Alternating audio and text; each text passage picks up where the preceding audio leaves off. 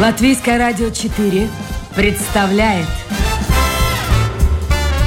Александр Алексеев авторской программе Александр Студия.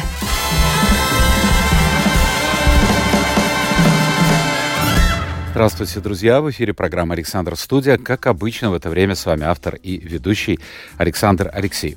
Ну что ж, в Риге подходит к концу международный фестиваль документального кино «Артдокфест Рига». В пятницу я вас знакомил с участниками фестиваля, и сегодня у меня в гостях кинорежиссер Светлана Родина. Светлана, доброе утро. Доброе утро. Когда приехали в Ригу? Мы прилетели вчера. А, Утром, в обед? Вчера, ближе к вечеру, и сразу же побежали на Артдокфест смотреть э, кино Веры Кричевской про телеканал «Дождь». Вот профессионал. Нет, чтобы пройти по городу, погулять, посмотреть. Э, ну, для меня этот фильм особенный. Я знаю некоторых коллег с телеканала. Ну, буквально два слова об этом да. фильме. Да, это потрясающий фильм. Я под конец я просто рыдала, потому что этот фильм, на самом деле, это не просто фильм про телеканал «Дождь», это фильм про нашу жизнь. Он был запрещен в России сейчас. А, мне кажется, да. да. Я уже не живу в России 4 года, поэтому я не могу сказать, что именно происходит в России. Но да, по-моему, его запретили. А, по-моему, Вера добилась проката, и он, прокат должен был начаться 3 марта. Я знаю, вот. что Хазанов был э, на просмотре mm-hmm. этого фильма. Mm-hmm. Вы сказали, что вы э, живете 4 года уже не в России, э, и прозвучала такая фраза «я не слежу за тем, что происходит». Нет, я очень слежу. Я просто не знаю каких-то деталей. Угу. Был ли Мы об этом поговорим. Давайте э, объясним слушателям, что э, моя гостья, я, я буквально два слова о вас скажу, чтобы было бы понятно. Если я ошибусь, вы поправьте меня. Э, закончила Казанский университет, прям как Ленин, да.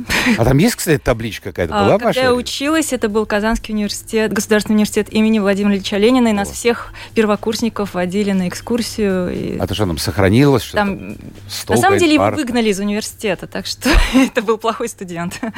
И мы уже да, тогда ну вот видите, как выгнали. А может быть, надо было оставить, и не сотворил бы он это ужас, а который... Кто знает. Кто его знает? История не знает, условно. Да. Э, итак, моя гостья закончила Казанский университет, русская литература, филология, затем э, в Московскую школу кино, режиссер игрового кино. Работала как сценарист, режиссер документального кино на российском телевидении. Э, по внешности ее многие люди старшего, скажем так, поколения помнят по участию в программах. Она была ведущей программ на канале РТР, тогда раньше назывался, да, кажется, да, Россия. Россия. «Доброе утро, Россия» и «Вести». Это до 2006 года. Работала Э, как шеф-редактор продюсерской компании «Единая медиагруппа», э, снимала кино и в 2018 году влюбилась, я так понял, и переехала жить в Швейцарию. Все правильно? А, примерно, да. Примерно. Можно подискутировать. А, а насчет чего? Но... Насчет влюбилась?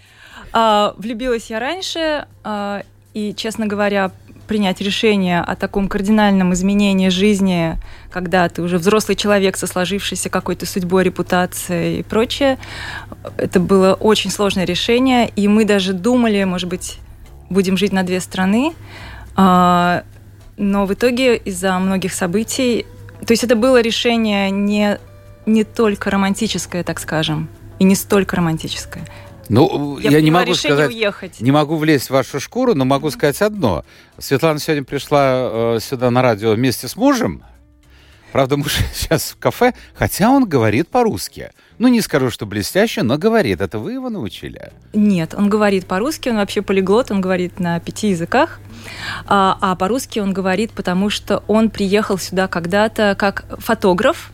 А, он очень хороший фотограф когда он был совсем молодой человек, он приехал в 90-х годах в Россию и много сделал репортажей, он снимал э, в Чечне, делал репортажи, а потом он... Так что ж мы его в кафе отправили? А я не знаю, я вас предупреждала. Ну, вы, вы меня предупреждали. Лоран интереснейший человек. Ну ладно, будет повод еще раз встретиться. Будет повод еще раз встретиться. Хорошо. А, итак, а, друзья мои, у нас прямой эфир, я напомню, у нас в гостях а, теперь уже швейцарский режиссер, да, так можно сказать? Да, режиссер из Швейцарии. Странно звучит, но да, я швейцарский режиссер, и даже потому что наш фильм был номинирован как один из лучших документальных фильмов Швейцарии. И автоматически после этой номинации, которая считается очень важной в Швейцарии, э, я стала членом Академии швейцарских э, киноработников. Академик, такая молодая женщина. Светлана Родина у нас в гостях. Если у вас появятся вопросы, э, милости просим. В интернете мы работаем, э, и в прямом эфире, и в интернете. Э, можете заходить на домашнюю страничку Латвийского радио 4, программа «Александр Студия». Ваше послание появится у меня на мониторе. Итак, ваш фильм. Сегодня вот как-то интересно. В пятницу у меня была гостья, и вечером у нее была премьера. Сегодня у вас фильм, который называется «Остров», ну а здесь в программе, вы мне сказали, он называется немножко по-другому «Потерянный остров». The Lost Island, да. Вот давайте об этом фильме, потому что когда заводишь в интернет Светлана Родина режиссер, появляется этот фильм. Хотя я понимаю, он не единственный у вас. Это мой первый фильм для кино, а, документальный фильм, хотя я 15 лет снимала тоже документальные фильмы, но для телевидения качестве сценариста, в качестве автора для российского телевидения. А И, о чем тематика? А, самое разное. А, были исторические фильмы, были фильмы научно-популярные, ну, например, фильмы, которые я люблю до сих пор даже в, а, в свете сегодняшних событий страшных, пересматривая многие вещи. А, я сделала в соавторстве с Анастасией Поповой а, два фильма про Великую Отечественную войну. Но интересно, что тематика этих фильмов была ленд-лиз.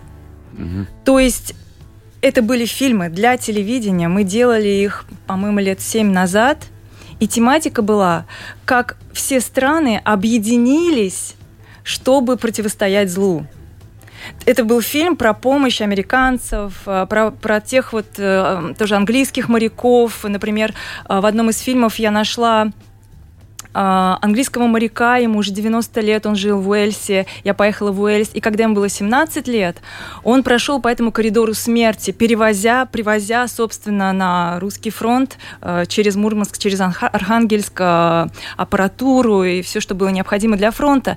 То есть посыл, месседж этого фильма, этих двух фильмов было о том, что надо объединяться против зла, что мы все вместе. Смотрите, как все И меняется. это было возможно, представляете? Да. Я подумал, фильмы... во-первых, это сегодня было бы невозможно, да. во-вторых, уж не знаешь, как объединяться против зла, когда то, что как бы называлось, именовалось добром, вдруг стало злом. Как, смотрите, все в жизни меняется. Это очень страшно, то, что сейчас Ужасно. происходит.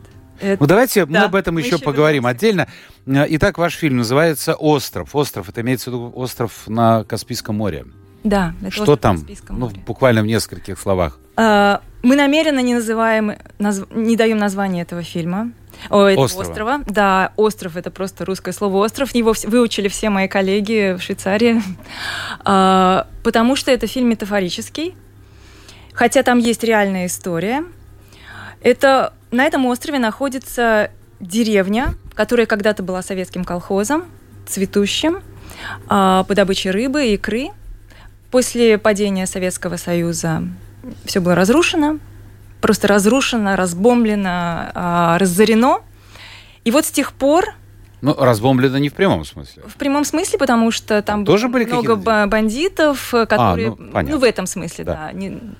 И с тех пор это абсолютно заброшенное место, где из трех тысяч человек осталось 50, но это люди с семьями, с детьми, то есть это не какие-то маргиналы, это маленькая коммуна, которая пытается как-то выживать, но выживает она нелегальным способом, потому что у них нет вообще ничего сейчас. Нет электричества, нет газа, нет, собственно, нет администрации полноценной, там? нет Вот это был вопрос. Когда я с чего все началось? Я увидела фотографию этого острова. Это была фотография, сделана одним из моих коллег, который много путешествовал по Кавказу. И я увидела какие-то такие руины античного храма, разрушенного в тумане.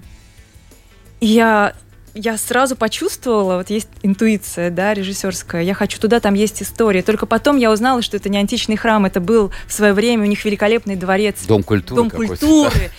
Да, он выглядел как дворец, и вот он разрушен. Это настолько было метафорично и символично. И потом я узнала, что в этом месте живут люди до сих пор. И мой главный был вопрос, почему они не уезжают? И как раз это совпало с тем, что я была в процессе переезда, эмиграции. В я уезжала, да.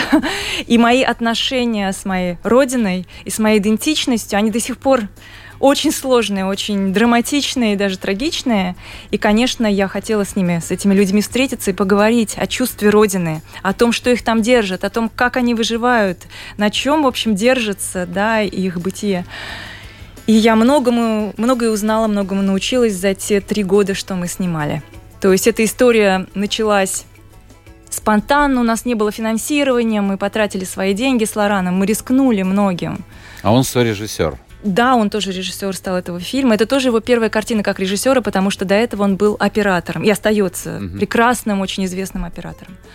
А, И вот мы вместе стали делать эту работу, и в наших тоже дискуссиях с ним, как с человеком, с представителем да, Запада, Мгм. так скажем, который очень любит и знает а, хорошо Россию. И в наших дискуссиях рождался этот фильм, и в наших дискуссиях с обитателями острова. Вот. И что их держит там все-таки? Вот для них это маленькая родина, которую покидать они не хотят, судя по всему. Да, кто мог, уехал, конечно. Но, например, наш главный герой Иван, который... Это очень харизматичная личность, очень глубокий человек, хотя у него почти нет образования, но ты сразу чувствуешь, это личность. И он мне сказал, да, потому что здесь мои корни, я не могу уехать. Да, я здесь страдаю, это моя трагедия, но я страдаю дома. А там я буду никто. Слушайте, а как э, они вообще приняли вас? Вдруг, я представляю себе, заброшенный остров, нет, как вы говорите, электричества, вообще ничего не... А где магазин-то? Есть хоть какой-то? Нет магазина. А как они живут? Везёт Натуральное хозяйство? Нет хозяйства натурального, потому что там песок. А, Если, собственно, эта картина получилась очень поэтичной, визуально очень эффектной, но на самом деле она показывает, что это песчаный остров, Хорошо, там а ничего как не они растет. живут тогда? Они ловят рыбу, они едят рыбу, а продукты они завозят, как получается, там раз в месяц э, с материка, куда надо добираться, там э, 40 минут или час по воде, потом 6 часов на машине. С ума сойти. А Да, как они отнеслись к сложно. тому, что вдруг на этот необитаемый, скажем так, в кавычках, остров высадилась группа иностранцев в том числе? А Вот этот контакт, это же, наверное, Сначала все легко было, было. очень сложно, и, как я понимаю, все очень было неправильно. А, Мы приехали большой группой с э, дорогим оборудованием, и в течение двух экспедиций, которые мы там сделали, а, ко мне приходило понимание того, что мы не, мы фильм не получается. Они не идут А. Они не были настроены враждебно, но, конечно, с огромным подозрением, потому что они подозревают всех. А, Они говорили с нами, они угощали нас какими-то пирогами и рыбой, но они категорически отказывались сниматься, потому что они не понимали, что мы хотим делать на этом острове. И они воспринимают... Там, туда приезжают периодически журналисты, которые хотят быстренько что-то снять, какую-то сенсацию и прочее. Они думали, что мы такие же, что им нужно раскрыть тайны их нелегального бизнеса и прочее, что мы будем сейчас копаться в этом всем, и мы хотим как, какую-то сенсацию. Никаких там лицензий у них нет, и, в общем-то, это, у них да, правильно сказать, нелегальный. Да, да, да. И я помню этот разговор с Лораном э, в Москве. А вы понимаете, мы вложили свои деньги, и мы мы просто с ним сидели в Москве на съемной квартире с, с этими огромными чемоданами с оборудованием, и мы сказали друг другу, мы поедем третий раз, но поедем только вдвоем, у нас не было уже денег приглашать там других ребят. А до этого было две поездки. Было две поездки, до этого уже мы все потратили. И мы решили, если не получится в этот раз, то мы закрываем этот проект. Почему? Мы, конечно же, сняли что-то, мы сняли пейзажи, какие-то интересные эпизоды, но я мы решили с Лораном, что этот проект для нас это реально выход из нашего как бы нашего пузыря, где мы варились э, на какой-то другой уровень. Мы хотели огромную степень доверия и интимности с нашими героями, с нашими протагонистами. Без этого фильма не будет. Мы так решили. И не будет никаких компромиссов. Это авторское кино, полностью наше авторское кино и с, с очень высоким градусом близости с протагонистами, с героями фильма. И мы поехали в эту третью экспедицию, которая казалась уже безнадежной. И мы поехали просто как два человека, как пара. И мы отключили профессионализм. И мы стали просто жить там.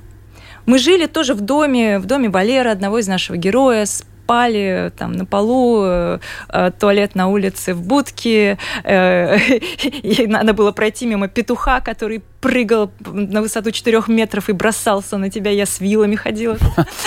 Вот, потом мы просто с людьми стали есть, пить, говорить, танцевать, делиться своими проблемами, своей историей. И в какой-то момент мы даже забыли, что мы снимаем кино. Мы просто погрузились, медленно начала мы погрузились в, этот, в, эту, в, в эту жизнь, и они нас, наконец, рассмотрели. Они поняли, что мы хотим. Мы хотим эмоции, мы хотим размышления, мы, х... мы не делаем никакой журналистский репортаж. Это другое. Послушайте, ну хорошо, угу. Швейцария. Вы сказали, что фильм был удостоен наград, вы стали академиком. Как это? Это для них экзотика? Или они поняли что-то другое? Вот интересна их реакция. Богатая страна, угу. самодостаточная, где все нормально, где спокойно, нет, к счастью, никаких войн, десятилетиями нет. 200... Да какое там два столетия? И вдруг вот совершенно непонятное. Это для меня был, наверное, самый огромный сюрприз моей миграции, потому что я ехала без особых надежд. И вдруг оказалось, что швейцарцы, они очень образованные люди, они очень любопытные люди. Понимая, что их страна маленькая, и обладая интро... они интроверты, конечно, но при этом они очень-очень заинтересованные, э, они очень хотят узнать и понять другие культуры. Но для них это все-таки экзотика. Вы знаете, когда они начинают смотреть этот фильм, для них это экзотика. Но потом что-то случается, и у нас было огромное количество встреч со зрителями. И один из лучших э, отзывов о фильме дала мне швейцарская женщина, немолодая, которая ко мне подошла и сказала – вы знаете, в какой-то момент я подумала, что Иван для меня это как член моей семьи. Герой фильма. Герой фильма, наш mm главный герой. Я переживаю за него как за моего родственника. Значит, что-то вы затронули. И у меня, я говорю это, у меня мурашки по телу, потому что и у меня тогда были мурашки. Значит, мы добились чего-то, да? Если есть такая реакция хотя бы одного человека швейцарского, который живет в полном благополучии, то значит, что это нас объединяет, понимаете? Это, это история, которая говорит о каких-то основополагающих вещах.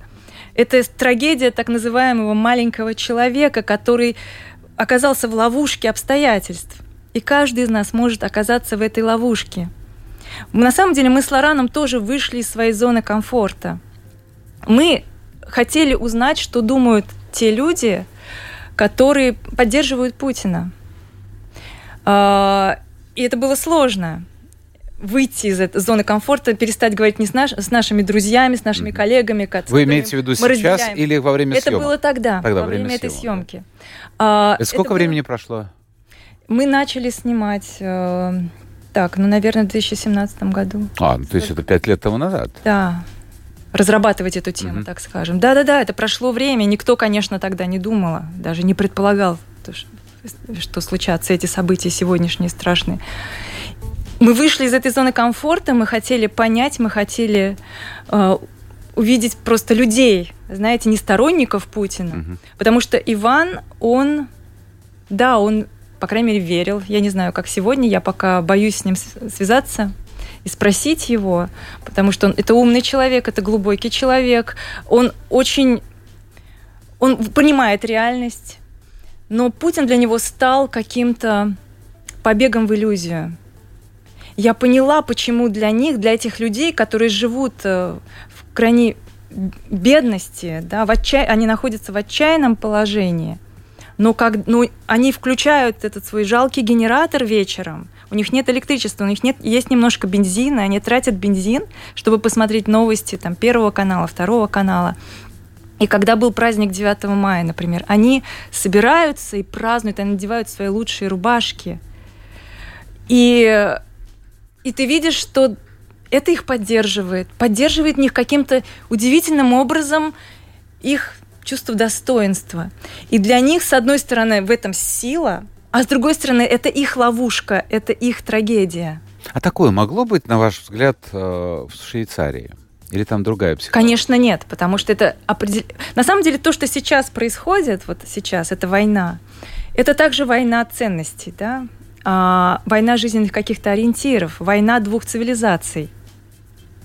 И в Швейцарии такого быть не могло, потому что в Швейцарии ни один человек не ставит интересы, э, так скажем, абстрактного государства выше, чем интересы своей коммуны, своей семьи. Там прямая демократия.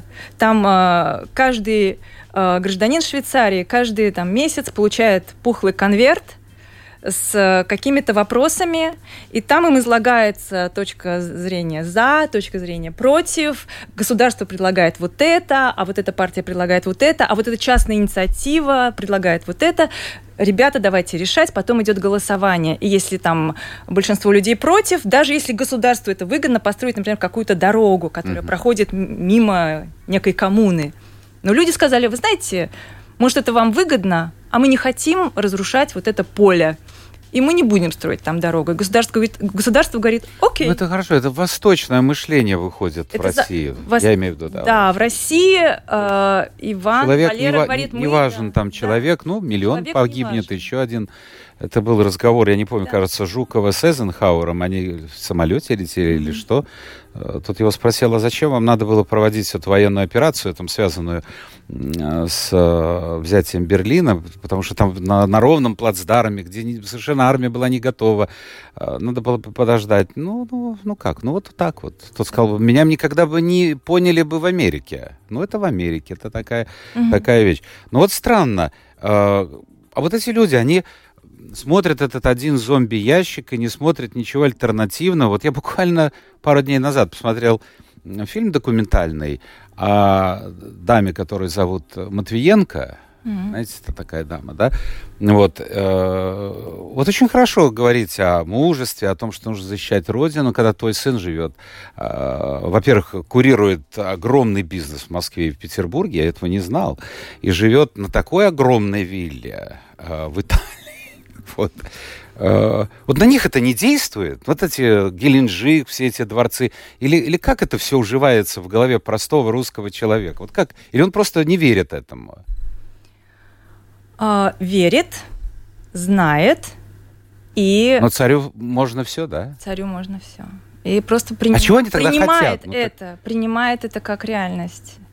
Ну хорошо, выросло, посмотрите, сколько поколений э, выросло уже, молодых, ну, наверное, их отношение ко всему этому ну, совершенно другое. Я не знаю.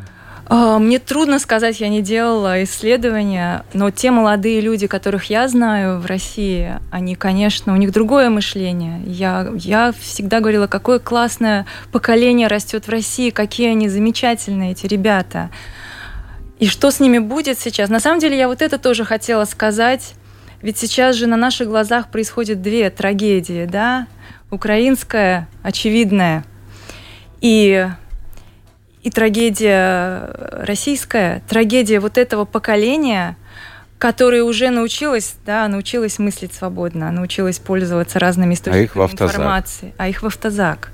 А что получится? Вот интересно. Я смотрю, э, те звезды, скажем так, прошлых лет, э, там Макаревич, вот сегодня слушал интервью его, который он дал эху Москвы, он в Израиле, э, Пугачева якобы туда уехала с Галкиным, ну, потому что на концерты Галкина не идет народ. Вот, э, несколько концертов отменено, потому что он выступал против войны. Ну, то есть многие-многие постепенно-постепенно съезжают. Но это люди, у кого есть деньги, у кого есть связи, ну, прямо скажем, не молодые люди.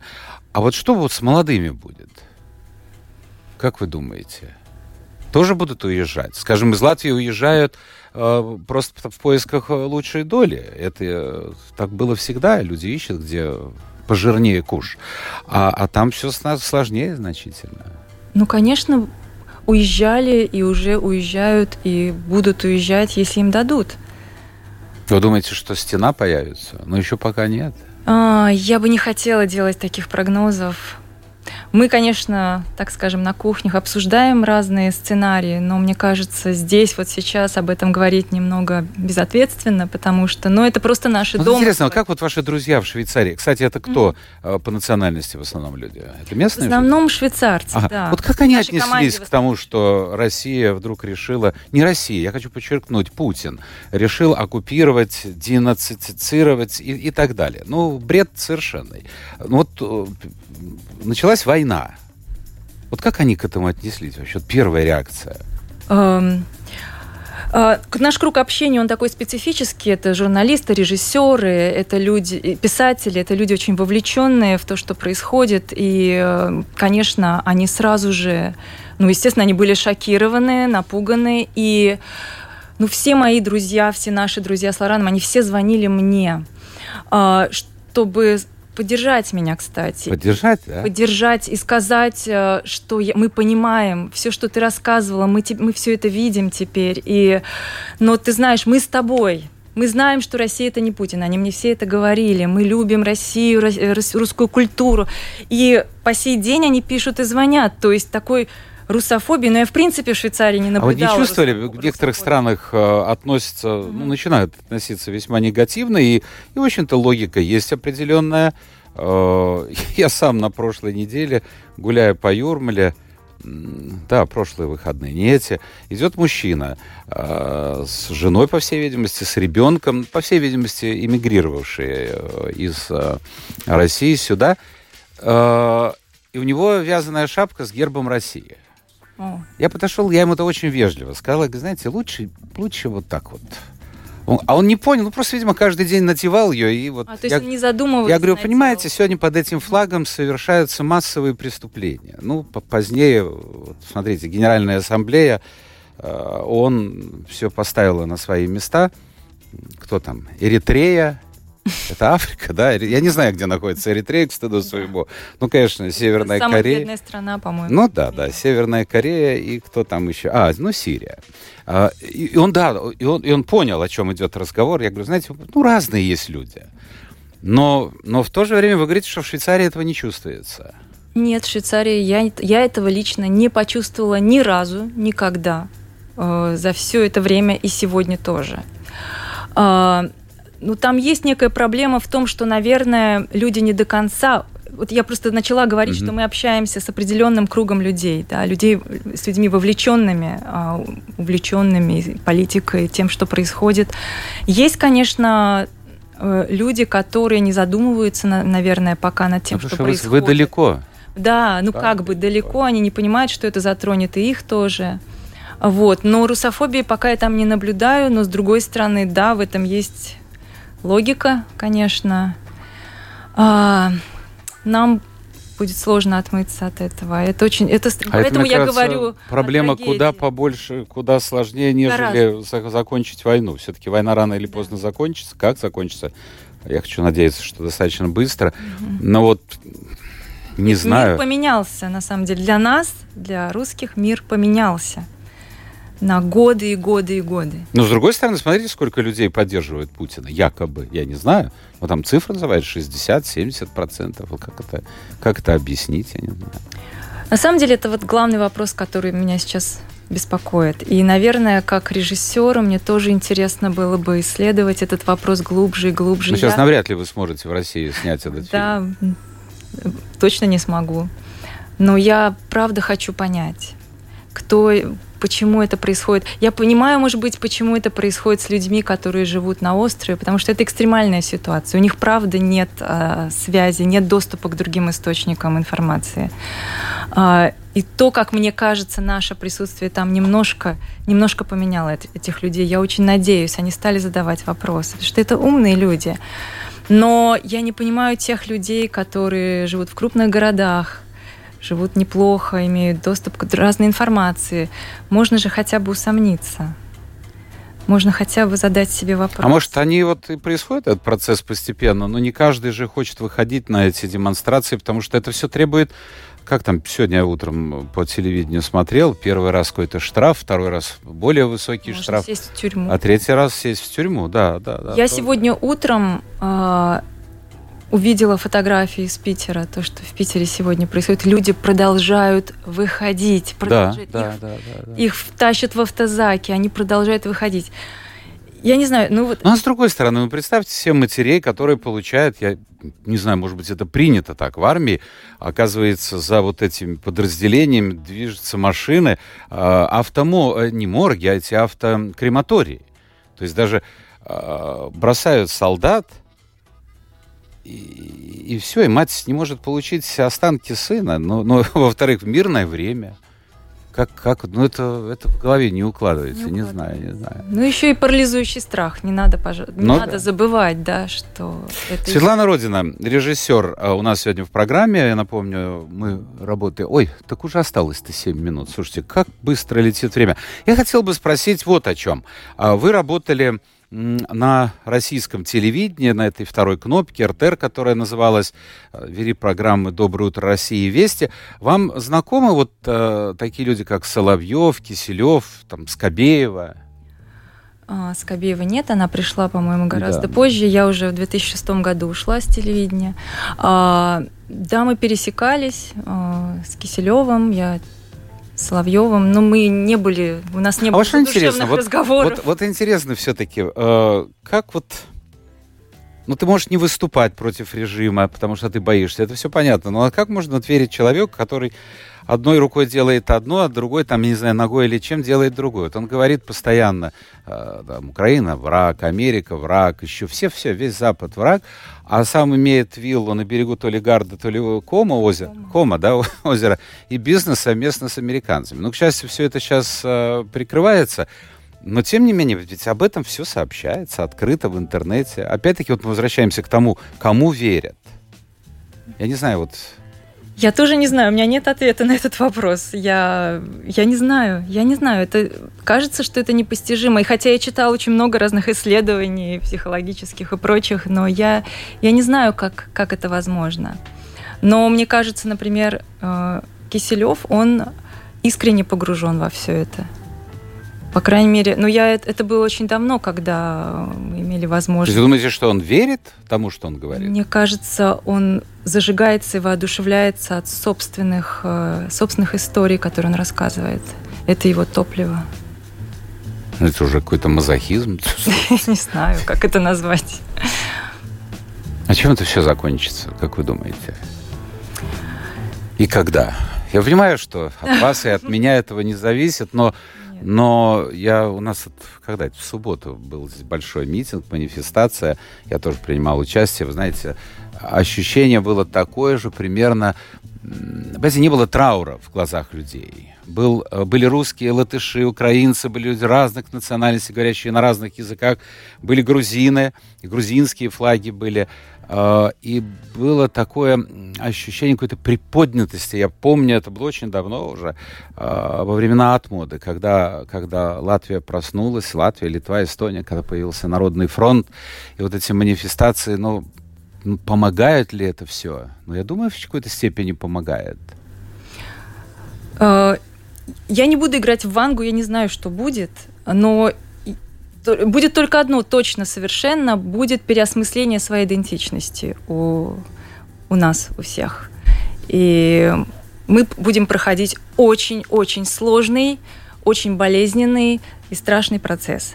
Это будет точно, но мы должны его пройти. И, это да, то, что происходило в нацистской Германии после войны. Ну да, американцы да. там 10-15 лет мы, да. чистили сознание людей. Нам предстоит этот процесс.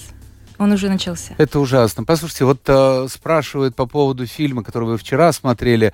Ну, навряд ли вы скажете, где и как его можно посмотреть. Интересно сама... Сейчас я открою, что тут пишут. Э, сама Синдеева как женщина и как личность. Да, это интересная женщина, интересная глубокая личность, яркая, невероятная, харизматичная. Но этот фильм был... Вы знаете, он начинался как фильм про Синдееву, про ее мечту – и она там выезжала на розовой прекрасной машине и думала, что вот сейчас сделаю веселый Optimistic Channel. А потом это превратилось в кино про, про нашу страну, про нашу историю, про нашу судьбу. И в конце, да, там, там многие люди рыдали, плакали. Пока, да. Это а много людей было? Весь зал. Полный зал. Да, да, и на ступенях тоже были люди. Да. А вот интересно, документальное кино – ну, благодаря Манскому оно пришло сюда. Ну, есть школа рижского кино, Герц Франк, тот же, ну, это то, то, то кино. А потом была какая-то пауза, и фильмы снимались, но они не играли такой роли в жизни человека, какой играют сейчас. А, посмотрите, а, многие ленты собирают, вот я почему спросил, сколько людей было, а, полные залы. Я смотрел блестящий фильм о Горбачеве, Да. Вы видели тоже, да? Да, два раза. А, и, и тоже был полный зал. И тоже был полный зал. Причем были молодые люди, для которых имя Горбачева, ну, для многих ничего не говорит. То есть они где-то это слышали. Но они пошли, они посмотрели этот фильм. Вот почему э, такую роль начинает, мне кажется, более высокую э, играть документальное кино. И нет ли, вторая половина вопроса, нет ли у вас ну, какой-то такой зависти, что ли, тому, как складывается ваша жизнь, ведь вы по специальности режиссер игрового кино. Но хотелось бы снять, помните, как это? Не замахнуться ли нам на Вильяма нашего Шекспира? Ну, конечно, и хотелось, и есть в планах, и есть сценарии, которые все откладываются, откладываются. Потому что, мне кажется, в переломные моменты истории, да, документальное кино становится очень важным. Знаете почему? Потому что, когда снимаешь документальное кино, иногда оно получается больше, чем автор. И в не... потому что это, это слепок с реальности. Не совсем это интерпретация реальности, но тем не менее реальность пробивается там и звучит таким э, Шекспиром, которого, может быть, даже авторы не предполагали. И это может... Но сейчас вот есть какая-то мысль, желание снять именно игровое кино? Или уже все, кино документалистика? Есть, есть, есть, есть, есть. У меня есть э, сценарий, и это очень важная тема для меня лично, это тема конформизма. И это, к чему это, это очень интересно. К чему это может привести? Вот, посмотрим. Это у Саба есть, помните, и полковник Рёдель, и, и, и что там, три трилогии его. Как раз, как раз все это про это. Это легко говорить с точки зрения сегодняшнего дня. Я бы сделал так. А вот если ты попадаешь в какие-то реальные реальную ситуацию, вот конкретно, надо выбор, выбирать или это, или это, это значительно сложнее. Свет, я вам желаю успешного просмотра, вернее, показа сегодня фильма. Я напомню, у нас сегодня в гостях была режиссер из Швейцарии Светлана Родина. Сегодня ее фильм «Остров» или «Потерянный остров» будет показан в кинотеатре Splendid Palace. Во сколько? 18.30. 18.30. Так что милости просим. А, ну и, и, и успехов. Пойдем к Лорану. Он бедный там уже соскучился в ожидании супруги. Завтра будет новый день, новый эфир, новые гости. Пока.